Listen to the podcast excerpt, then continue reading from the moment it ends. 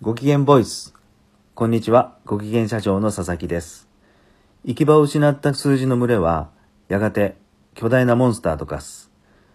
今日はこんなテーマでお話したいと思います。会社の決算書、貸借対照表の左上あたりにですね、貸付金という言葉がある会社は、えー要注意です。えーこの貸付金っていうのは、会社がですね、他の誰か、例えば社長なんかにお金を貸しているんですっていう意味なんですね。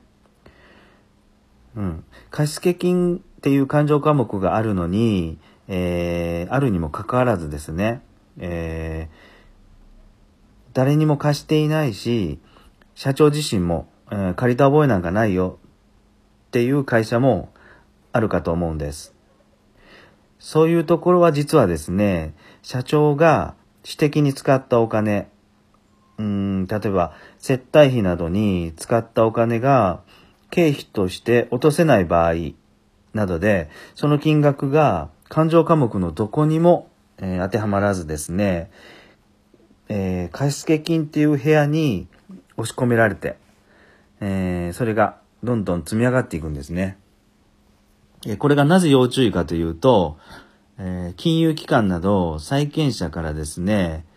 本来事業に使うべきお金を社長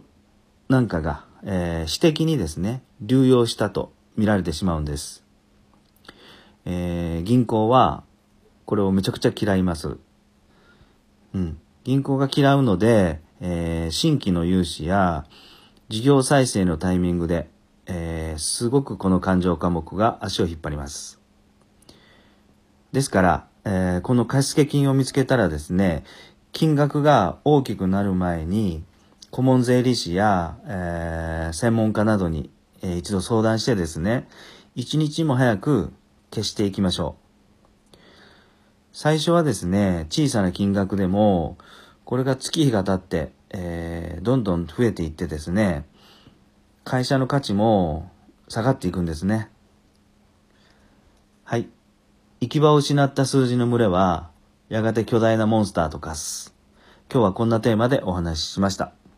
今日も最後まで聞いていただき、ありがとうございました。